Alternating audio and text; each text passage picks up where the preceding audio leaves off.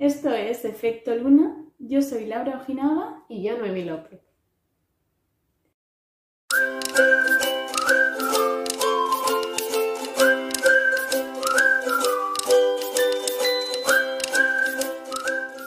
Bueno, como dijimos en las historias de Efecto Luna, vamos a sacar un par de preguntas de quién es más probable que, para empezar a romper el hielo de, del vídeo.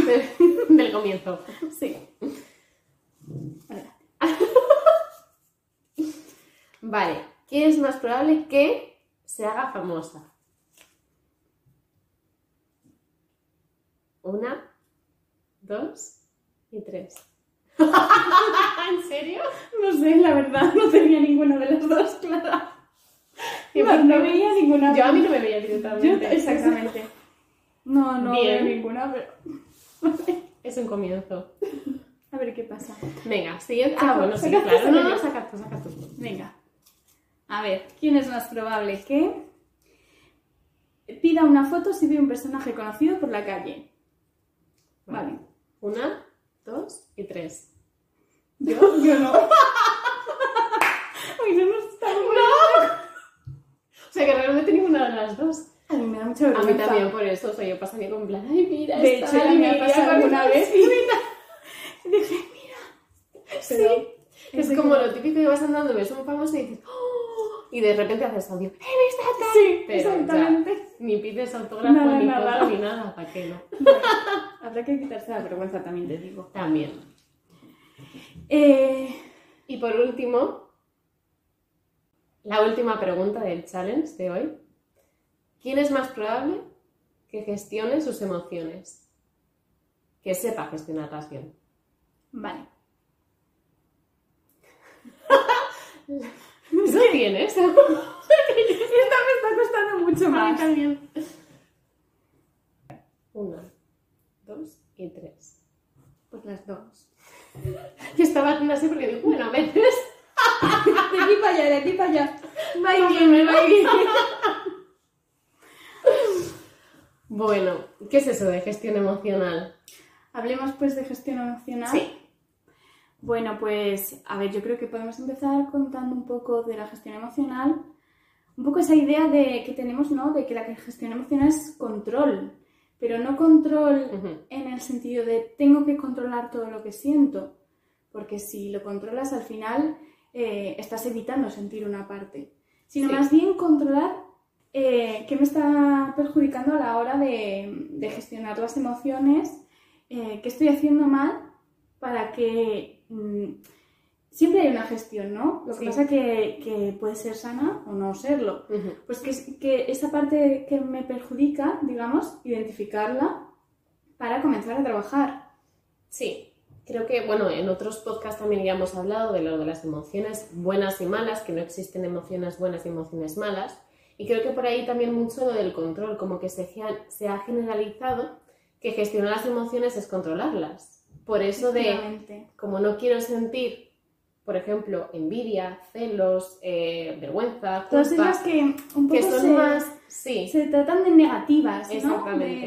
De, esta no es una buena emoción. Sí, es como, como yo soy buena persona, yo no puedo sentir esas emociones y las controlo. Y al final lo que haces es crear pues eh, una presión, un- una ansiedad por no tener lo que sentir, que realmente lo sientes. Y allí Efectivamente. empieza Es también... un poco lo que yo, bueno, mm, pensaba contarte una cosa antes, Sí. pero eh, eh, la evitación, ¿no? De las emociones, el, el evitarla, la controlo, la evito y así no tengo que sentirme mal por porque tengo la idea en la cabeza de que sentir eso no, No es bueno. no es bueno, efectivamente, no, no me hace bien o, eh, o no es bueno. Pero antes te quería añadir una Sí. cosa a la gestión emocional y es que no solo hablamos de emociones cuando estamos hablando de gestión emocional, sino que hablamos del cuerpo, Ujú. de qué sentimos en el cuerpo, porque eh, a mí, por ejemplo, es algo que a mí me, me cuesta mucho. Y es cuando hablo de las emociones, sí que, sí que puedo entender que mm, siento diferentes emociones, puedo entender si las estoy evitando o no, pero me cuesta mucho cuadrarlas en mi cuerpo, es decir, pues cuando, no sé, cuando siento vergüenza tengo dolor de estómago o mm, no sé, culpa y cierro los puños. o- algunas, mm, ¿no? Identificarlas también en el cuerpo es muy importante a la hora de trabajar las emociones. Sí, que luego estamos como, me he levantado, pues ahora que has hecho lo de los puños, ¿cuántas personas se han despertado diciendo, madre mía, cómo me duele la mandíbula?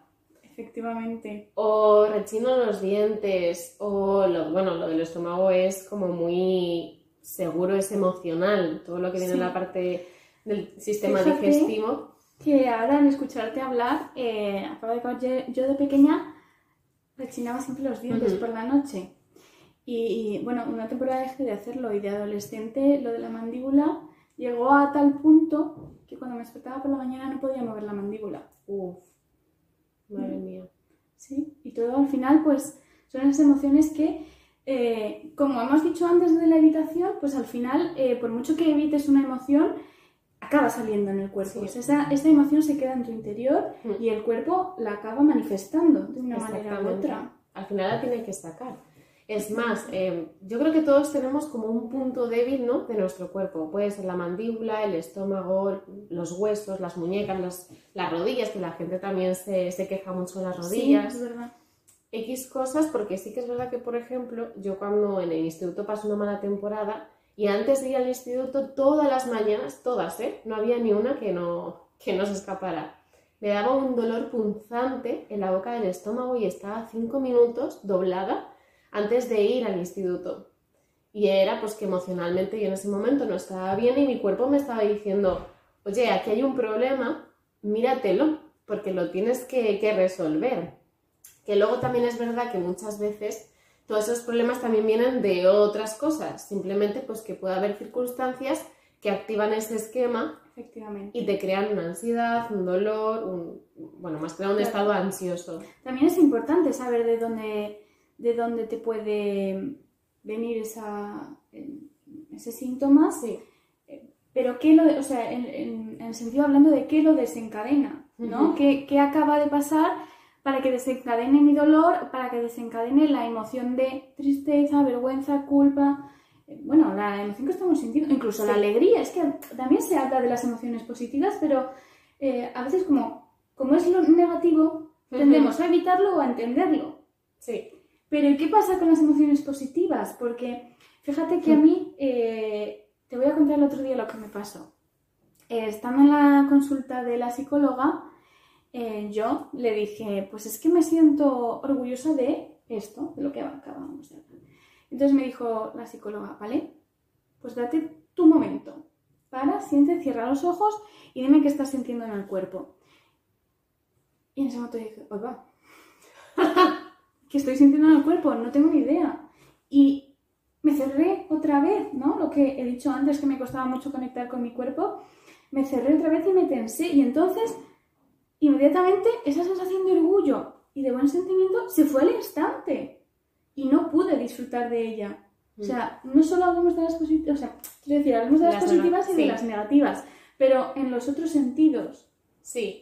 Además, ahora que dices esto, eh, es curioso cómo, además lo hablamos hace un tiempo, el merecimiento, el merecernos una, un- una emoción positiva. Es como, no, no, no, no, no puede ser tan bueno, no puede ser para tanto, entonces Sí. lo evito, me Sí. voy. Y muchas, bueno, he hablado con muchas amigas y a muchas amigas le ha pasado, ¿no? Que cuando empiezan relaciones eh, y todo está yendo muy bien, va genial y de repente miedo a que va tan bien. Sí, pa- parece que hemos aprendido, ¿no? El, mm, cuando me va bien, algo malo va a pasar. Sí, Pero, y además, fíjate que yo aquí, aquí podemos meter incluso la profecía autocumplida. Pero, mm, es decir, no es que algo malo vaya a pasar porque me está yendo bien, es que pasan cosas buenas y malas en tu vida. El problema es igual esa idea de si estoy feliz es que me va a pasar algo malo. Bueno, es que no es lineal. no es exactamente, sino que son altibajos que simplemente hay que vivirlos, tanto el buen momento como el mal momento. Claro. Pero es la vida. Pero sí que es verdad que se nos ha idealizado como la vida perfecta, donde no ocurre nada porque la fortuna y la felicidad es eso, es que no te pase nada y parece que es como el ideal que todo el mundo tiene que mm, hay Claro, que llegar. El ideal inalcanzable. Claro, cuando la realidad es que en la vida te pueden pasar mil cosas y es lo, lo bonito en el sentido para poder aprender y evolucionar, que te pasen cosas y a saberlo llevar, Claro, la gestión emocional. Y, y en la, eh, hablando de gestión emocional, eh, lo importante que es conocer las emociones. Quiero decir, si yo conozco qué emociones siento, cómo, cómo las llevo, al final sabré lo que necesito y lo que no quiero en mi vida. Porque si no nos engañamos mucho a nosotros mismos. Sí, Entonces, mm, para mí, trabajar las emociones es algo que es fundamental para eso que tanto se dice de quererse, ¿eh? ese empoderamiento. eh, me parece que es fundamental gestionar eh, gestión emocional, que, bueno, eso ya hablaremos Hablamos. en, en otro como decimos siempre. Pero eso. Y yo creo que podemos saltar un poco ya a esa habitación que hemos nombrado antes y que tanto que ¿Qué tanto tan fácil ocurre. es? Sí, Sí, efectivamente. y cada día más. Y en más situaciones, en diferentes situaciones ocurre esto de la evitación. Mm. Que es un poco la trampa, ¿no? La trampa de- del, del sentirnos bien inmediatamente. El, el decir, si yo lo evito, porque obviamente estoy evitándolo porque me está haciendo daño. Entonces, la idea es, si yo lo evito, si yo me distraigo con otra cosa, esto no me va a hacer daño. La recompensa Entonces, inmediata. exactamente, es una recompensa inmediata que es, y, y le llamo trampa porque a la larga no es bueno, porque al final no nos conocemos. Lo que hemos dicho que es importante conocer las emociones para conocer nuestro mundo interior y saber lo que queremos y necesitamos y lo que no. Mm. Entonces, al final, eh, la evitación a la larga no es buena. Que no se- Evitación o omisión. U omisión Sí. puede ser. eh, no es buena y, y lo que genera es un efecto eh, bola de nieve. Quiero decir, yo empiezo por evitar una emoción y como hemos dicho antes, las emociones acaban quedándose en el cuerpo porque yo la evite, no se va a ir. Ujú. Esa está ahí, Está reprimida. exactamente. Me viene otra situación y como yo no he aprendido a gestionar la anterior, tampoco sé gestionar esta. Y la dejo ahí. Y la bola se va haciendo cada vez más grande, más grande, más grande, y cada vez evito más, más y más.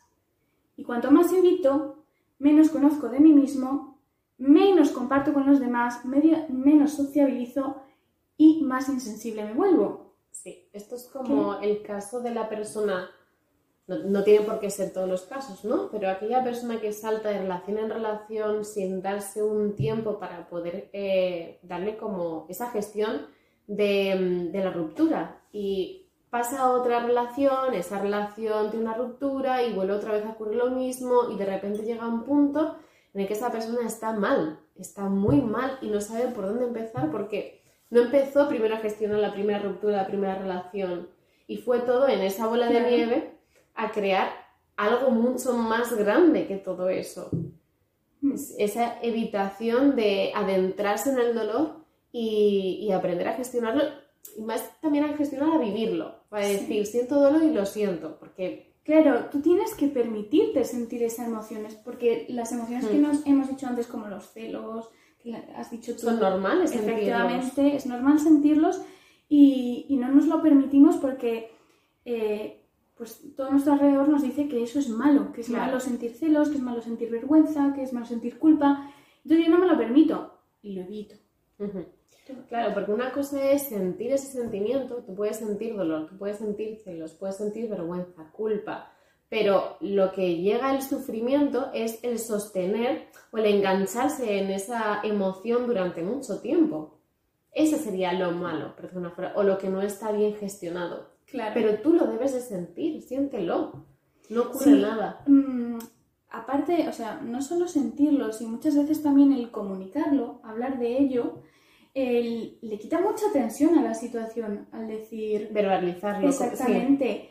Si, si soy capaz de transmitírselo a alguien, no estoy diciendo que se lo transmitáis a todo el mundo y no es que hagáis un podcast como nosotros hablando de nuestra vida.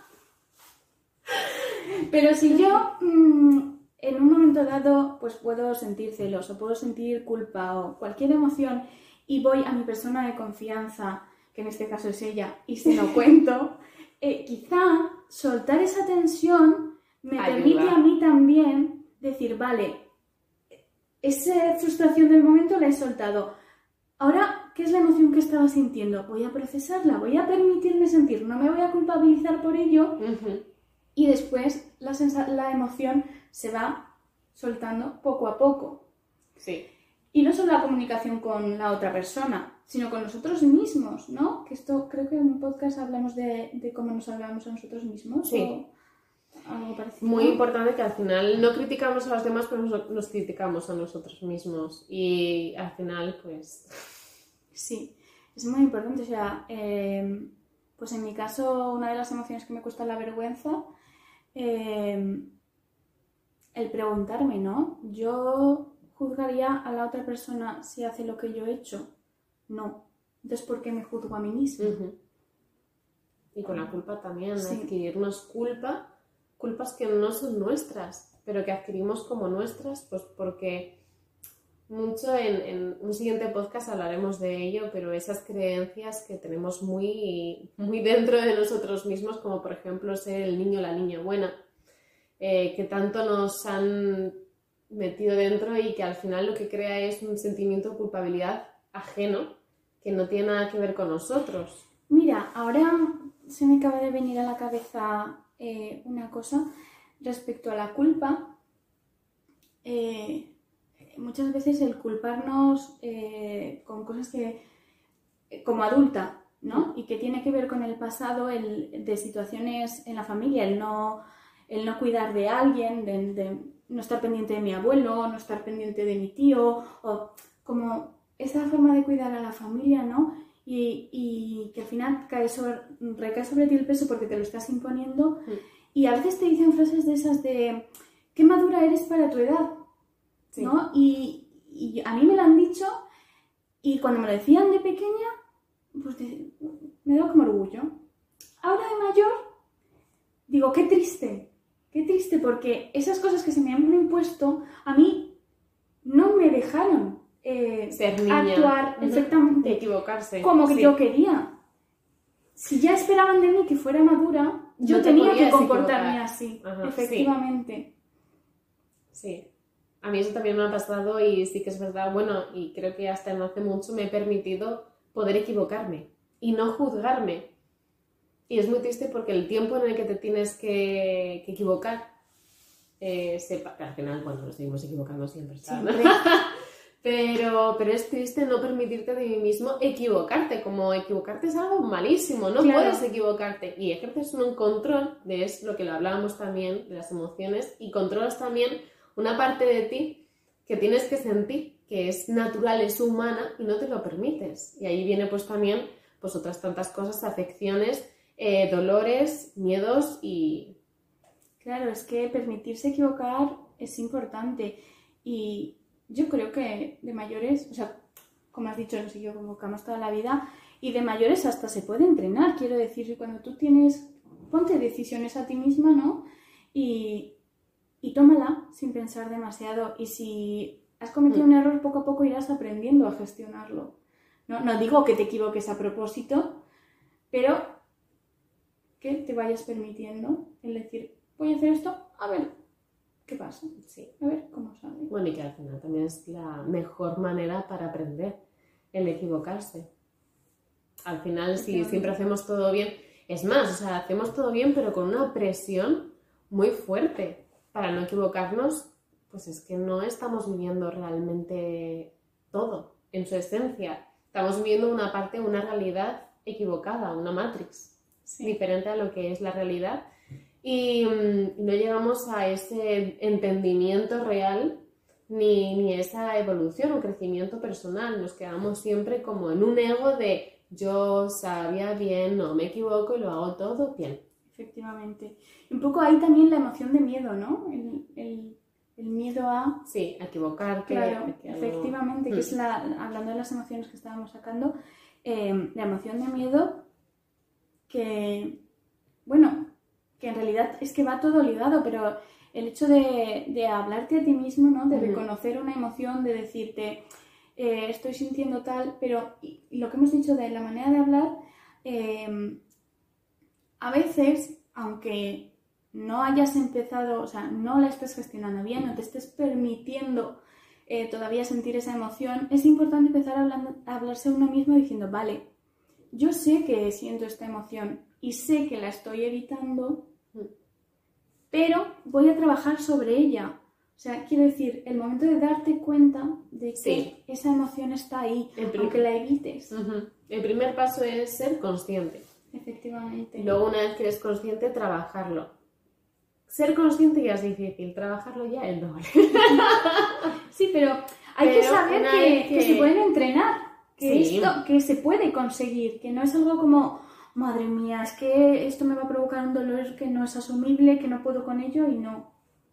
No, no, no. Esto es como, bueno, lo que te contaba antes también de aprender a delimitar límites. Yo con mi terapeuta, pues estamos como eh, me está enseñando más bien. Y las primeras veces eh, va a ser horrible, o sea, te vas a pegar una semana entera con tres folios intentando averiguar cómo hacerlo, como tal. Y luego una vez que vas haciéndolo y vas haciendo y haciendo y haciendo, en esa práctica de repente llega un día en el que piensas límites, ya es que límites solos, claro. Y ya aprendes a cómo crear. También hay que hablar un poco de que al principio, cuando hablamos de todo, de gestionar todo esto, y en este caso los límites que estás poniendo, eh, es posible que nos equivoquemos, ¿no? Quiero decir, yo creo que estoy poniendo un límite que es sano para mí, pero al no identificar bien mis emociones, quizás no lo sea. Entonces, permítete equivocarte, quiero decir, pon un límite, mira a ver, resulta que esto no me hace bien, ve procesando, ¿no? Y date tiempo y calma, pero trabaja en ello. Y luego las, que las decisiones, o sea, decisión que tomas no es decisión que va a estar perpetua allí para siempre, sino que todo cambia, la vida cambia y que esa decisión que has tomado hace cinco días eh, ahora puede ser algo totalmente diferente. Pues sí. Es que imaginamos que el mundo, el futuro va a ser em, si tomo, o sea, si yo hago así con el vasito del vino, bueno, pues va, mm, yo qué sé, un ejemplo así muy tonto. Pero se va a derramar y tal. Y eso significa que se va a estropear pues el móvil. Em, pues no, puedo coger, limpiarlo y ya está, y no ha pasado nada. Efectivamente. Pero ya nos adelantamos a que eso va a ser así, seguro, y no va a cambiar. Es que al no identificar la emoción y no dejarla pasar, que generamos ansiedad. Esa ansiedad eh, nos provoca el, querer anticipar todo. Mm. Bueno, creo que ya hemos hablado mucho sobre gestión emocional y todo lo que conlleva. Hemos dado ya muchos ejemplos de nuestras vidas. Ahora podemos trabajar en ellas. Ahora, hay que trabajarlas. Así que bueno, esperamos que, que os haya gustado, que lo disfrutéis tanto como nosotras y feliz luna nueva. Y hasta la próxima luna.